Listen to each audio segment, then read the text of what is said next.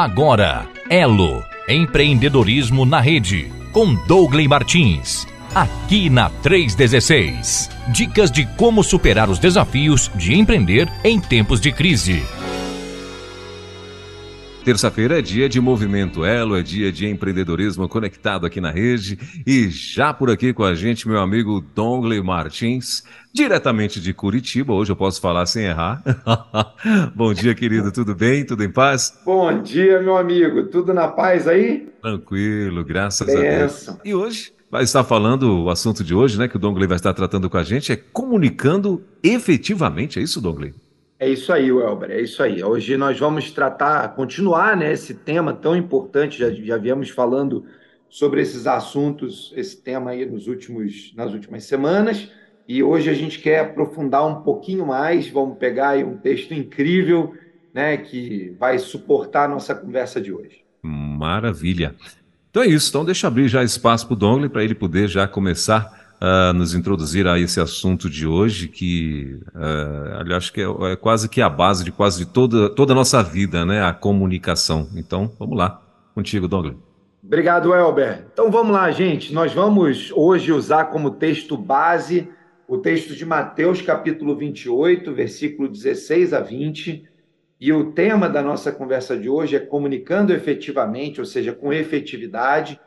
Queremos ter hoje como base da nossa conversa esse texto maravilhoso, o final da, da narrativa de Mateus a respeito do, do ministério de Jesus, e a gente vai ver ali é, um, um comando, um comunicado muito claro que Jesus faz, mas vamos para o texto e a gente quer olhar para ele e aprender com ele, né? Como eu disse, o, o, o texto ele ele trata ali daquela, daquele episódio final. Jesus já tinha morrido, já tinha ressuscitado, já tinha aparecido para dezenas de pessoas e agora vai chegando ao final do relato de Mateus e ele vai trazer então para a gente uma, uma perspectiva. Jesus aparece ali no versículo 10, né? ele, ele quase como eles tomam sustos, os discípulos, né? Vão ali, se encontram com Jesus, e Jesus fala: Olha, não tenham medo, vão dizer aos meus irmãos que se dirijam a Galiléia e lá eles me verão. Tava uma ansiedade, muita gente falando: será que Jesus apareceu? Será que Jesus não apareceu? Ressuscitou mesmo? Não ressuscitou? Imagina que o ministério de Jesus ele ele correu toda aquela região, né? E, e as notícias vão fragmentadamente sendo entregues. Nós estávamos dois mil anos atrás, não tinha Zap Zap, não tinha Facebook, Instagram, TikTok, então não tinha como fazer uma comunicação de massa. O que acontecia é que quem se encontrava com Jesus contava para um grupo de pessoas, esse grupo de pessoas ia dando as notícias, talvez alguém tinha um parente em outra região e ia contando essa experiência de ter a notícia de que Jesus ressuscitou, Jesus estava vivo. E aí Jesus então aparece aos discípulos e diz: Olha, não tenham medo. Digam aos irmãos que se dirijam lá para a região da Galiléia e lá eu vou me apresentar. E o texto continua: enquanto eles iam, eis que alguns dos guardas foram à cidade e contaram aos principais sacerdotes tudo o que aconteceu. Essa, essa, essa parte do texto ela é importante, por quê? Porque ela reforça aquilo que nós podemos é, chamar de convicção da aparição, porque naquela época, uma guarda romana, particularmente uma guarda pretoriana, que cuidava de alguma coisa e aquilo se perdia, era roubado ou dava algum problema, ela sofria como consequência a morte, morte capital. Então os guardas estavam apavorados, desesperados, porque Jesus tinha sumido, né? Mas a estratégia que surge então é de Jesus anunciar: olha, eu estou vivo. A notícia anda, os guardas escutam e vão então comunicar às autoridades para falar que Jesus estava vivo. E aí o, o versículo 12 começa ali, ó, reunindo-se eles em conselho com os anciãos, eles, os guardas, deram grande soma de dinheiro aos soldados, recomendando-lhes: digam isto. Os discípulos dele vieram à noite, enquanto estávamos dormindo, e roubaram o corpo. Bom, essa conversa entre os soldados, os sacerdotes, falando sobre a forma como eles deveriam contar as notícias, tinha um grau de complicação tremendo, porque se eles afirmam que estavam dormindo, eles têm agora sim um problema bem mais grave. Se eles afirmam que estavam é, que, que alguém roubou o corpo, eles tinham um problema também muito grave. De modo que, se eles corressem para um lado e tentassem contar a mentira, eles estavam se expondo. Do outro lado, se eles falam a verdade, Jesus é o Senhor, Jesus é Deus. Então, há aí pelos anais da, da, da história, né, da, da humanidade, da história daquela região do mundo, relatos, até tem um filme que foi lançado tempos atrás sobre um desses guardas, né, a visão da morte e ressurreição de Jesus pela ótica desse de, de um desses guardas, né? É, que, que, que evidencia que de fato Jesus ressuscitou. Então, há aqui um primeiro, um primeiro modelo de comunicação, um, comuni um modelo de comunicação baseado em mentira, um modelo de comunicação baseado em extorsão, baseado em é, gerar um tipo de desconfiança, gerar um tipo de é, dúvida no ar. E o texto continua, nós vamos continuar lendo. Versículo 14 diz: E se isso chegar ao conhecimento do governador, nós o convenceremos e faremos com que vocês não tenham maiores preocupações. Os sacerdotes estavam dizendo para os soldados o seguinte: olha, fala essa mentira. Se a mentira chegar ao governador, nós vamos lá e vamos corromper o governador para ele não matar vocês, porque a lei é clara dormiu, não cuidou, morte capital. A única maneira de livrar esses soldados era que o governador se corrompesse. E aí o, o versículo 15 diz: os soldados receberam o dinheiro, fizeram como tinha sido instruídos. Essa versão se espalhou entre os judeus até o dia de hoje. Para por aqui, essa notícia ou essa, ou essa informação essa comunicação baseada em mentira se espalhou e durou por muitos anos, até hoje, como o texto diz, e esse hoje tem a ver com aquela data onde o texto estava escrito, né, cerca de 100, 70, 100 anos depois é, da morte e ressurreição de Cristo, mas ele também perdurou até hoje do ponto de vista da religião judaica, tanto que judeus não creem que Jesus é o Messias, que ele tenha ressuscitado. Essa dinâmica da construção da mentira na comunicação, ela pode surtir efeitos de longo prazo. Mas o prejuízo que se tem em função de uma comunicação ineficiente e mentirosa é que talvez a gente não tenha o potencial do resultado daquela notícia verdadeira, daquela comunicação verdadeira. Só que o texto continua e o versículo 16 diz: Os onze discípulos partiram para Galiléia, depois então de darem a notícia e comunicarem o que Jesus havia pedido, eles vão para Galiléia, para o monte que Jesus lhe havia designado. Quando viram Jesus, o adoraram, mas alguns duvidaram. Jesus aproximou-se, falou-lhes, dizendo: toda autoridade me foi dada no céu e na terra. Bom, vamos por, por enquanto aqui, vamos parar por aqui, depois a gente vai continuar no texto. Nós temos então uma notícia mentirosa andando, uma comunicação não não verdadeira caminhando e tomando conta de, da cidade por um grande número de pessoas multiplicando a mentira, compradas por um, por um dinheiro é, por um dinheiro doloso, culposo, que vai fazer toda uma diferença ao longo da história. particularmente para o povo judeu, já que os cristãos, a história está contada até hoje. Reconhecemos que Jesus é Senhor e Salvador, e a comunicação de Jesus se tornou eficaz e efetiva para esse grupo da sociedade. Mas o fato é que aquela notícia mentirosa e a verdadeira tiveram que conviver juntos ao longo daquele período e por toda a história. Nós vimos logo na sequência Jesus se reencontra com eles e ainda que Jesus estivesse ali se encontrando, alguns não acreditavam. Nós temos o relato de Tomé, quando Jesus aparece. Tomé fala: Senhor, eu preciso tocar aí para poder acreditar. E mesmo Jesus tendo passado pela parede, com o corpo transfigurado, com o corpo glorificado, Tomé ainda teve a necessidade de tocar nas feridas e tocar na em Jesus para poder acreditar que aquilo era verdade.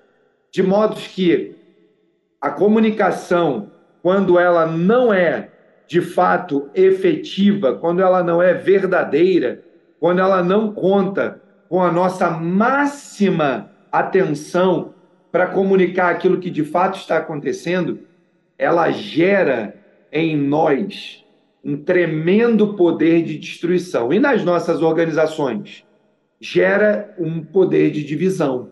Vai ter um grupo que não acredita, vai ter um grupo que acredita, vai ter um grupo que quer fazer aquilo que crê porque não compreendeu a, a comunicação integralmente de forma verdadeira, e aí aquilo se tornou ineficaz e inefetivo.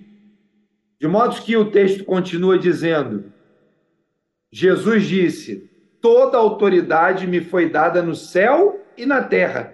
Observem que toda essa fala de Jesus talvez pudesse parecer desnecessária, já que os seus discípulos já tinham visto Jesus fazendo milagres, maravilhas, ou seja, já tinham visto que de fato Jesus tinha poder para fazer essas coisas extraordinárias. Bom, Jesus reforça esse conceito mais uma vez para lembrá-los da responsabilidade que cada um daqueles discípulos teria agora que Jesus iria para o Pai. Jesus está dizendo: olha, eu tenho autoridade no céu e na terra, porque eu recebi essa autoridade. Na terra vocês já viram, no céu vocês podem imaginar, porque o Pai se revela em mim. E aí Jesus então vai dar uma comunicação efetiva.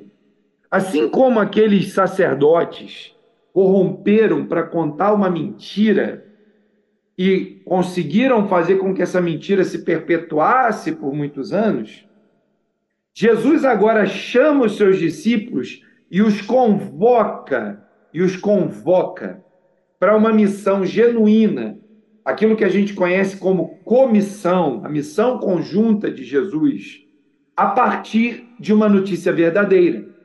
Toda autoridade me foi dada, eu não preciso corromper ninguém, eu não preciso comprar ninguém.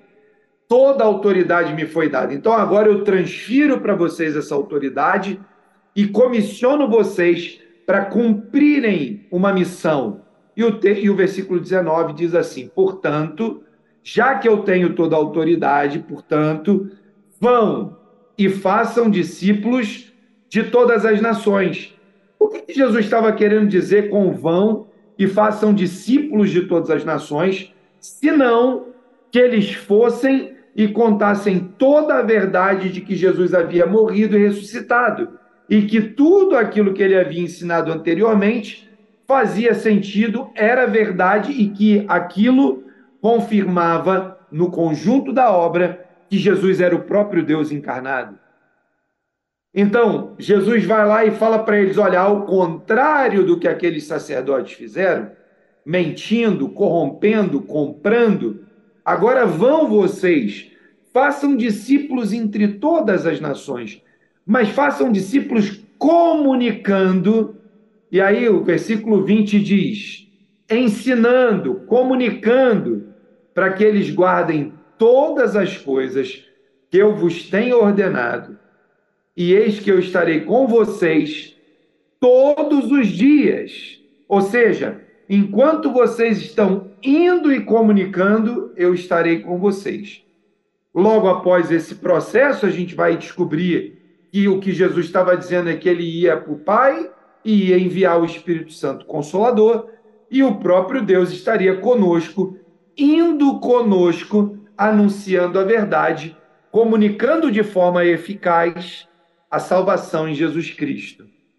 De modo que nós vamos observar agora uma iniciativa falsa que gerou uma mentira e que atrapalhou o processo de transformação da nação de Israel em reconhecer que Jesus era o Senhor. A missão de Cristo, que era resgatar o seu povo, é, ficou para ser desenvolvida na sequência, porque aquele povo endureceu o coração por causa, por causa de uma comunicação mentirosa. Em contrapartida, a comunicação eficaz de Jesus em ensinar tudo o que nós precisávamos saber, em comunicar a vinda do reino, o desejo da chegada do reino, em comunicar a salvação que poderia haver pelo sacrifício e o sangue de Jesus derramado na cruz, e a segurança que nós podemos ter na eternidade, porque Jesus ressuscitou e venceu a morte, foi feita com tanta eficácia que, mais de dois mil anos depois, o ministério de Jesus continua vivo e se tornou a maior, uma das maiores organizações do mundo e que até hoje perdura de forma consistente através da história da humanidade. Quando nós unificamos o cristianismo como todo, é a maior religião do mundo. Isso por causa de uma comunicação eficaz e verdadeira daquele propósito que Jesus tinha de ir entre todos os povos e entre todas as nações e por todo o mundo e comunicar o evangelho aqueles que forem é, salvos sendo batizados em nome do Pai, do Filho e do Espírito Santo. Então nós podemos ver que a comunicação de Jesus foi tão eficaz que tornou nos anos seguintes o seu comunicado na maior organização religiosa do mundo. Isso é consequência, um, do poder de Deus embutido na comunicação, do Espírito Santo que habita em nós e foi liberado sobre as nossas vidas, para nos dar discernimento, direção, ousadia, poder, autoridade, para cumprir esse, esse mandato de Jesus. Nas nossas organizações, nós vamos poder entender com muita clareza que o desafio de comunicar com efetividade é enorme.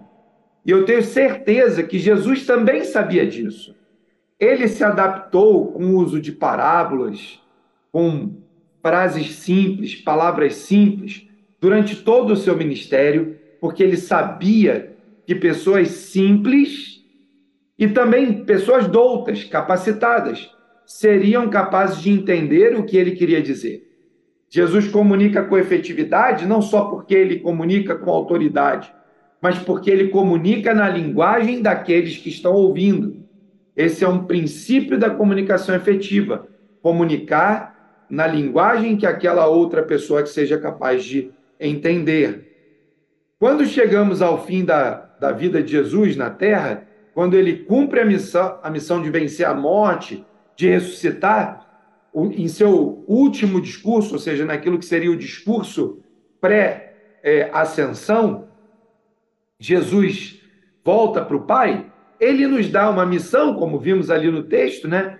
Para fazer com ele, na dependência do Espírito Santo, que não deixou nenhuma dúvida do que temos que fazer.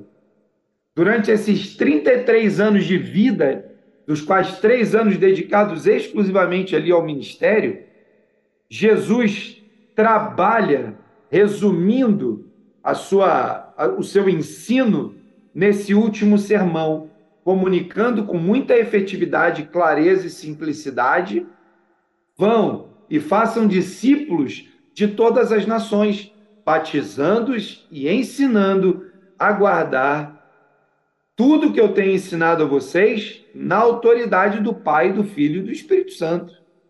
Se você que nos ouve, né, está envolvido no mundo dos negócios, não está comunicando as coisas importantes para sua empresa e líderes com a mesma clareza que a gente viu Jesus comunicar, a gente precisa aprender com Jesus.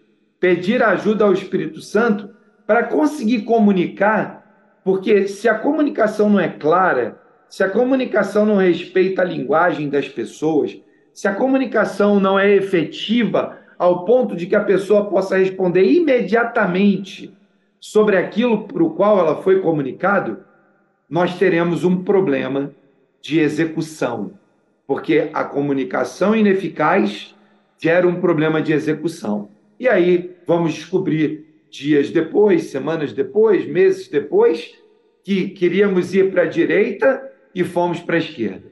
E essa dificuldade pode gerar em nós prejuízos, às vezes irreparáveis, para os nossos negócios.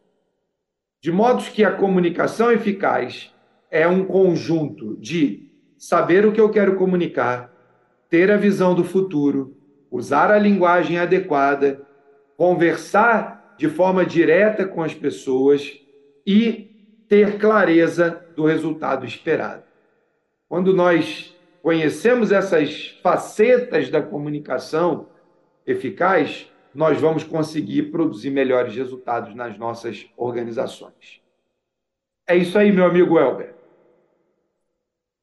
Muito bem, agora são 10 horas e 38 minutos. Estamos ao vivo com Dongley Martins aqui na rede. Você sabe, toda terça-feira nós temos esse encontro marcado com o Dongley. Bom, e é o seguinte, se você quiser participar desse bate-papo aqui, né? Se quiser mandar a tua pergunta também, então o nosso WhatsApp está aqui à tua disposição, 11 9 3003 0316, para você participar aqui desse bate-papo com o Dongley, ok?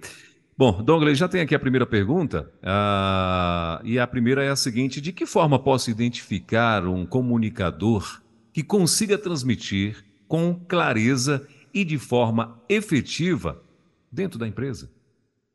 Muito bom. Eu acho que é, a gente precisa entender os papéis de cada um. Acredito que você tenha né, a demanda, a necessidade de testar as pessoas. Então, normalmente eu costumo dizer nas empresas que o melhor jeito de eu saber se alguém é capaz de comunicar é deixando ela comunicar. Verificando se o que ela comunicou foi compreendido pelo time, e com isso eu vou dando novas oportunidades para que se comunique.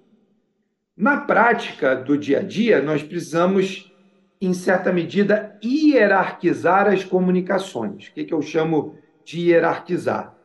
É, quando nós temos uma comunicação bem complexa e de alto desafio, eu preciso ter a segurança de quem vai comunicar já esteja preparado para fazer isso. Quando eu tenho uma comunicação mais simples, eu posso pegar alguém que está começando a treinar e dar a ele a chance de comunicar. Mas eu vou me, eu vou me valer aqui daquele, daquele diagrama, né, da comunicação mais antigo, bem tradicional, que dizia que tem um emissor, um receptor, um canal que vai passar, pelo qual vai passar a mensagem, um feedback e aí um processo de retroalimentação. Ou seja, um emissor precisa mandar uma mensagem para um receptor. Ele vai usar um canal que pode ser um texto, uma fala, um vídeo, entre outros recursos disponíveis. Quando eu emito a mensagem por meio desse canal para o receptor, eu preciso checar, através de um sistema de perguntas e feedback, se aquele receptor compreendeu a mensagem. E isso torna a minha comunicação mais eficaz. Então, uma comunicação eficaz passa por esse ciclo e eu não posso me furtar ao dever de checar com o outro se ele entendeu, pedindo para que ele me explique com clareza aquilo que ele entendeu da comunicação. Então, por exemplo, eu posso dizer, Welber, semana que vem nós vamos estar aqui novamente às 10 horas da manhã e eu sou o comunicador, né? Eu sou o emissor. Você vai responder, claro, Donley, todas as semanas nós estamos juntos aqui. E eu vou responder para você, isso mesmo, Elber, mas só para confirmar se você compreendeu a mensagem. Semana que vem não será terça, será quinta. Supondo que nós estivéssemos mudando a data, não, não é isso que vai acontecer. Mas supondo que nós estivéssemos combinando uma nova data, talvez você pudesse me responder assim: Puxa, Donley, desculpa, eu tinha entendido que a gente se encontraria na terça. E aí eu vou ter a oportunidade de mandar uma nova mensagem, dizendo, Elber, não é na quinta, não é na terça essa semana, é na quinta. Por causa disso, disso, disso, nós precisaremos nos ver na quinta. E eu vou mais uma vez checar. Tudo certo? Na quinta para você, tudo bem? E você vai me dizer, tudo bem, a agenda está fechada. Welber, na quinta-feira às 10 da manhã. Entendeu o que eu quero dizer? Eu emiti a comunicação eu chequei através de um sistema de perguntas e feedbacks, você me confirmou, tinha um ruído na comunicação, eu mandei uma nova mensagem, perguntas e feedbacks, você me devolveu a informação e no final nós tínhamos a mesma compreensão e a comunicação se tornou altamente eficaz. Se eu tivesse parado na primeira mensagem, você ia estar me esperando na terça e eu ia estar preparado para a quinta. Então, como é que eu posso identificar pessoas que são capazes de se comunicar bem na organização, fazendo esse tipo de exercício com elas, pedindo para que elas comuniquem alguma coisa, checando se elas mandam uma mensagem clara, com palavras que são capazes de é, ser compreendidas por aquele receptor, fazendo perguntas e feedbacks para que eu possa entender se aquilo está bem compreendido e validando isso uma, duas ou três vezes, você vai dando a essa pessoa uma escala maior, né, ou melhor, ou de, de comunicar coisas mais importantes. Eu acho que esse é o, é o caminho e essa é a, é a nossa, nossa demanda. Agora são 10 horas e 44 minutos. Já temos também aqui já uma segunda pergunta né, para o Dongley. E é a seguinte: Dongley, quando alguém não entende algo, o problema, o problema é dele ou de quem está comunicando esse algo? Muito boa pergunta. Pode ser dos dois, né? Pode ser dos dois.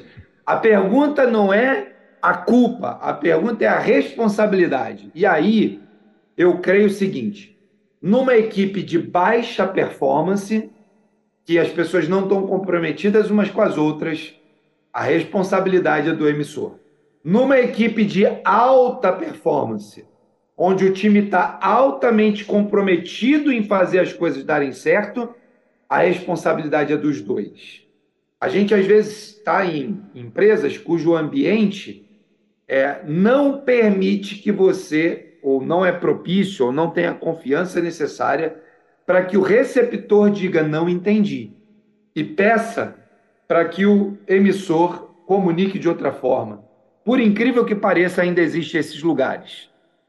Nesse tipo de ambiente, o emissor precisa ter um grau de cuidado ainda maior em comunicar. Ele precisa fazer esse papel que eu fiz aqui na pergunta anterior, de checar se o receptor entendeu.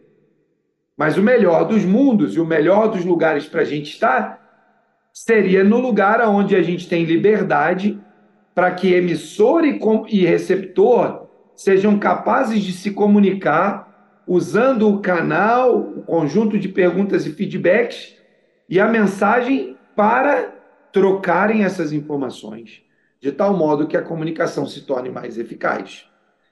Então, vai depender de qual é o ambiente instalado na sua organização, a forma como você vai ter que se comportar.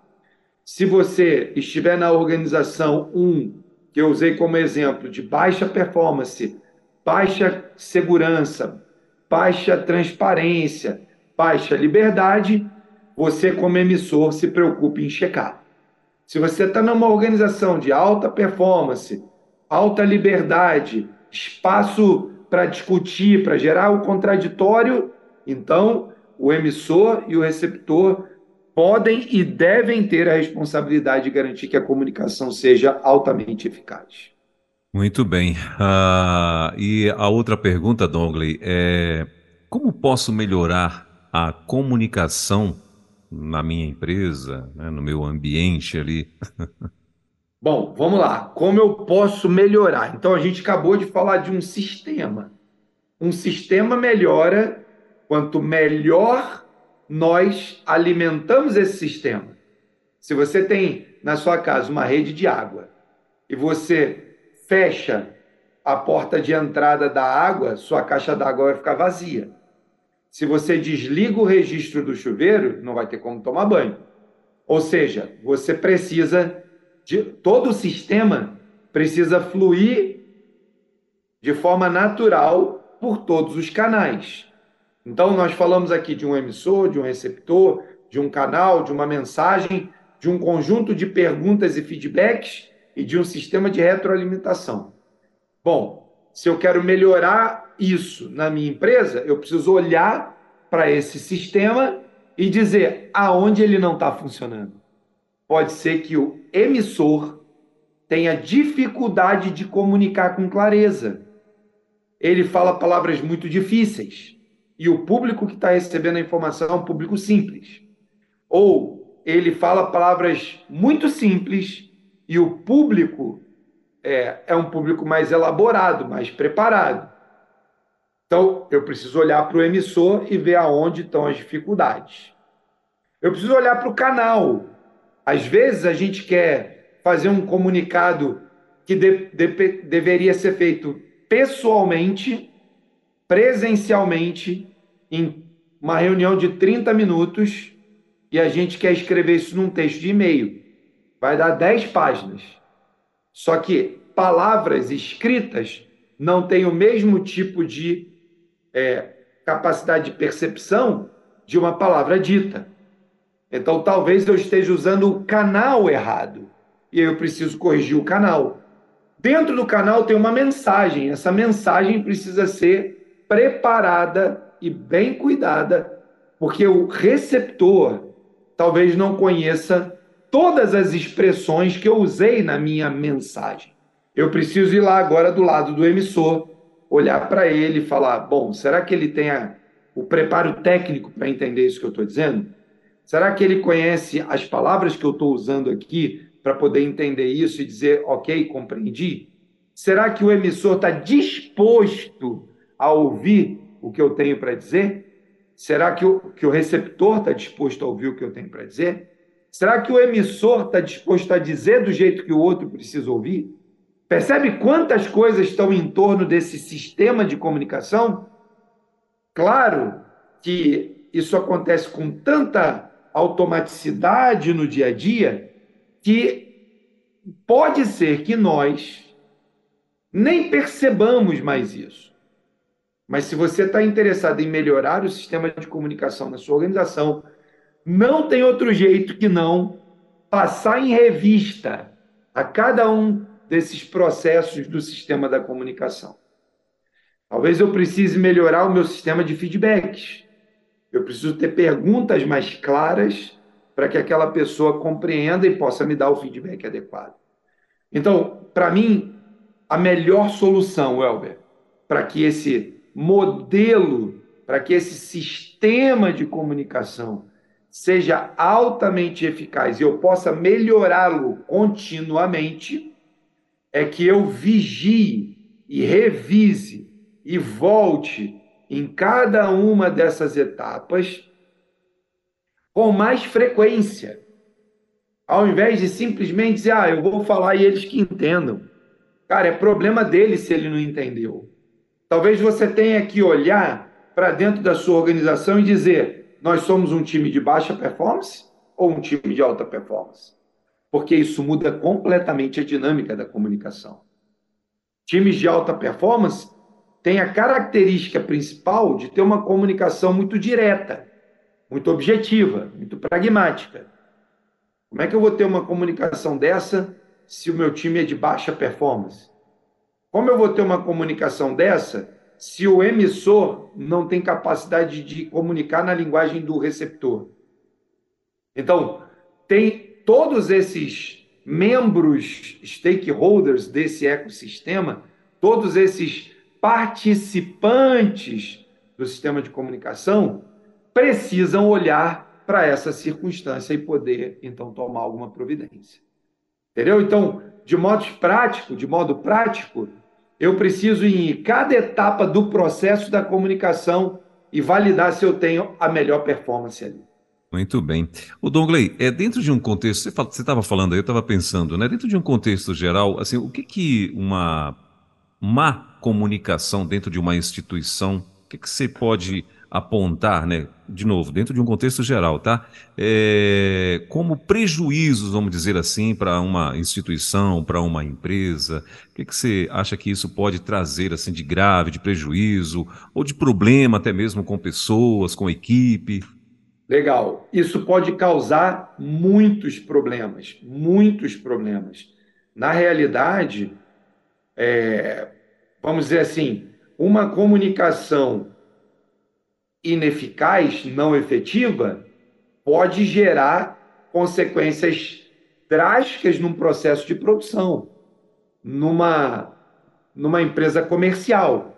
Imagine, por exemplo, se numa empresa comercial alguém comunica dizendo o seguinte: olha, vamos fazer uma promoção, nós vamos colocar esse setor do supermercado em promoção com 10% de desconto. E quem entendeu, entendeu que era todo o supermercado com 10% de desconto.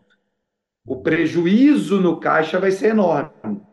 Imagine que nós tenhamos, que nós tenhamos, é, por exemplo, uma fábrica parada esperando uma peça que tá, precisa ser comprada porque quebrou e está parada porque não tinha no estoque essa peça e a comunicação entre o gerente industrial, gerente de manutenção e a área de compras foi: olha, quebrou uma peça, compre uma peça de reposição para a gente e não fale da urgência. O comprador vai pensar: ok, vou comprar uma peça para botar no estoque. Ele vai fazer um processo normal de compras, enquanto isso a fábrica está parada. Vamos imaginar que eu sou uma empresa de sei lá, sou uma, uma, um vendedor de cachorro-quente.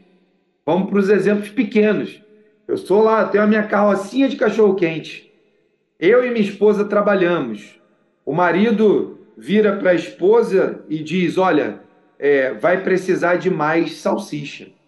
A esposa ou o marido, vice-versa, não faz diferença quem seja, compreende que vai precisar de mais salsicha, mas não está atento para quanto mais vai lá e compra mais um pacotinho com 10. Só que pelo ritmo que ia aqui as vendas, ele precisava de 50. Ele não só não vai atender os clientes, como vai perder a receita e o lucro de 40. Então, a falha na comunicação produz resultados, é, digamos assim, complexíssimos, em maior ou menor grau mas complexíssimos. Eu posso ter desde uma fábrica parada a perder as vendas do meu cachorro quente. Vamos pensar na manicure. Ela recebeu um zap zap da sua cliente dizendo: vem aqui em casa fazer minha unha. Ela junta suas coisas e vai. Mas ela não pergunta para sua cliente qual é a cor do esmalte que ela quer usar hoje. E hoje, a cliente que estava acostumada a sempre pintar de rosa, vermelho, amarelo, verde, hoje quer pintar de azul.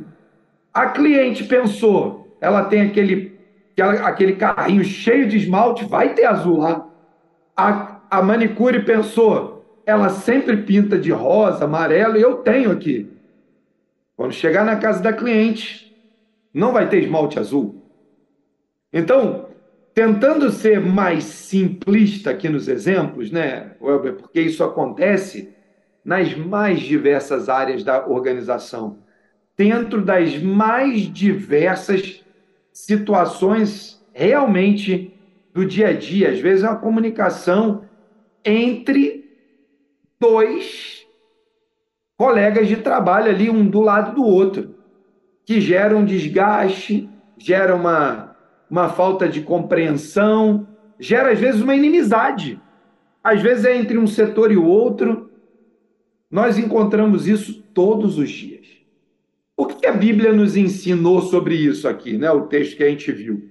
Vimos um texto, no, no mesmo texto, um grupo de líderes fazendo uma comunicação mentirosa gerou um prejuízo histórico.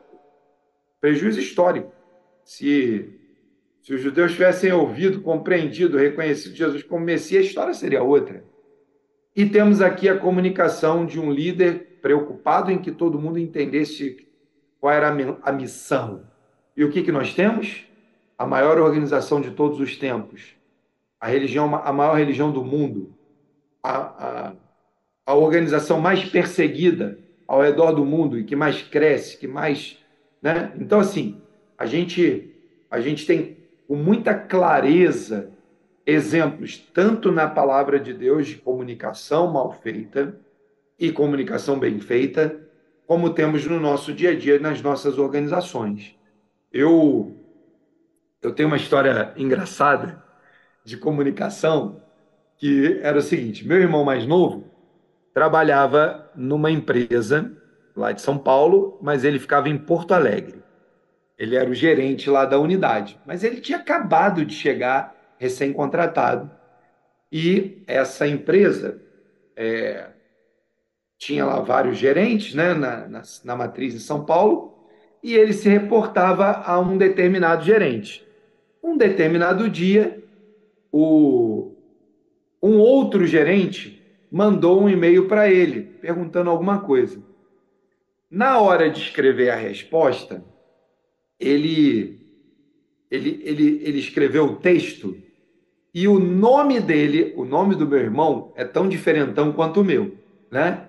Ele, meu irmão se chama Rod Wilton, né? Bastante diferentão.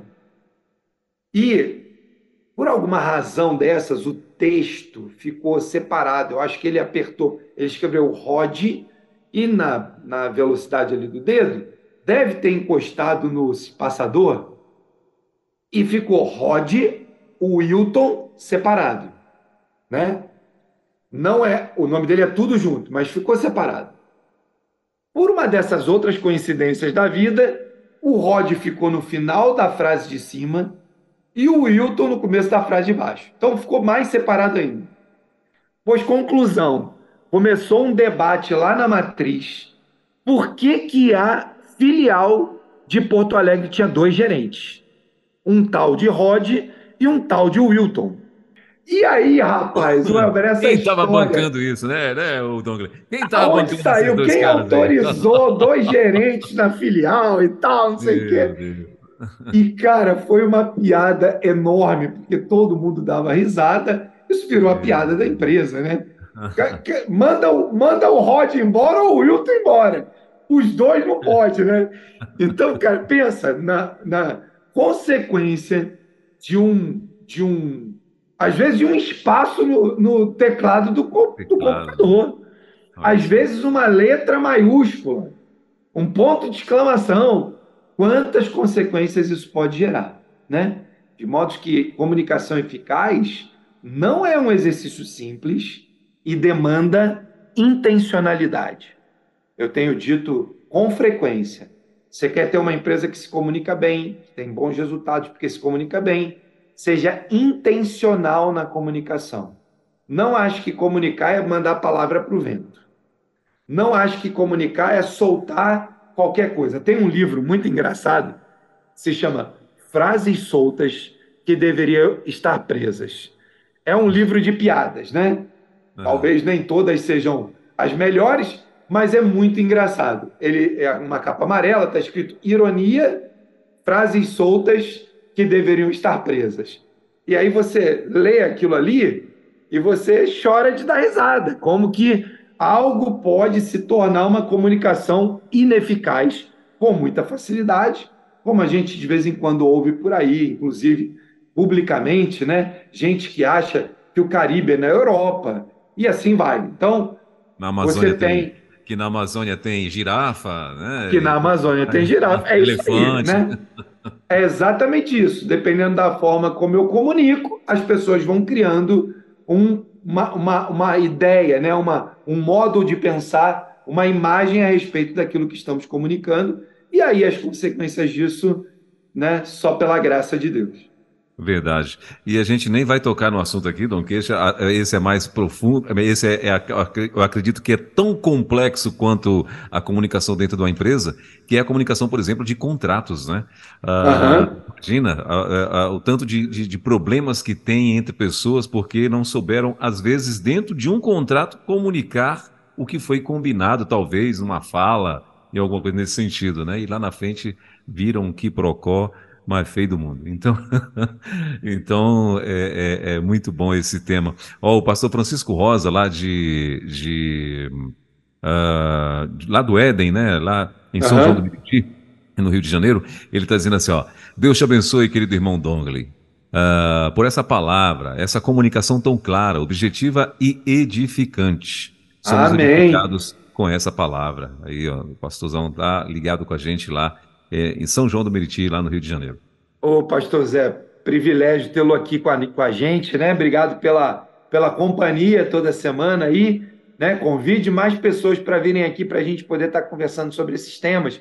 Divulgue a Rede 316, mande suas perguntas.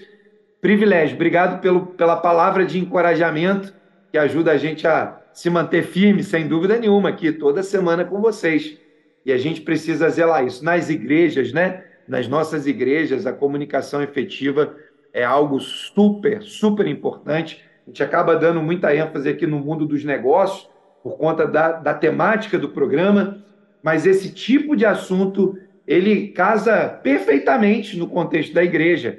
Como líderes nas nossas igrejas, nós precisamos estar atentos a comunicar com efetividade para que as pessoas saibam exatamente o que vão fazer e evitar dar espaço e oportunidade para que o inimigo se aproveite né, das falhas de comunicação.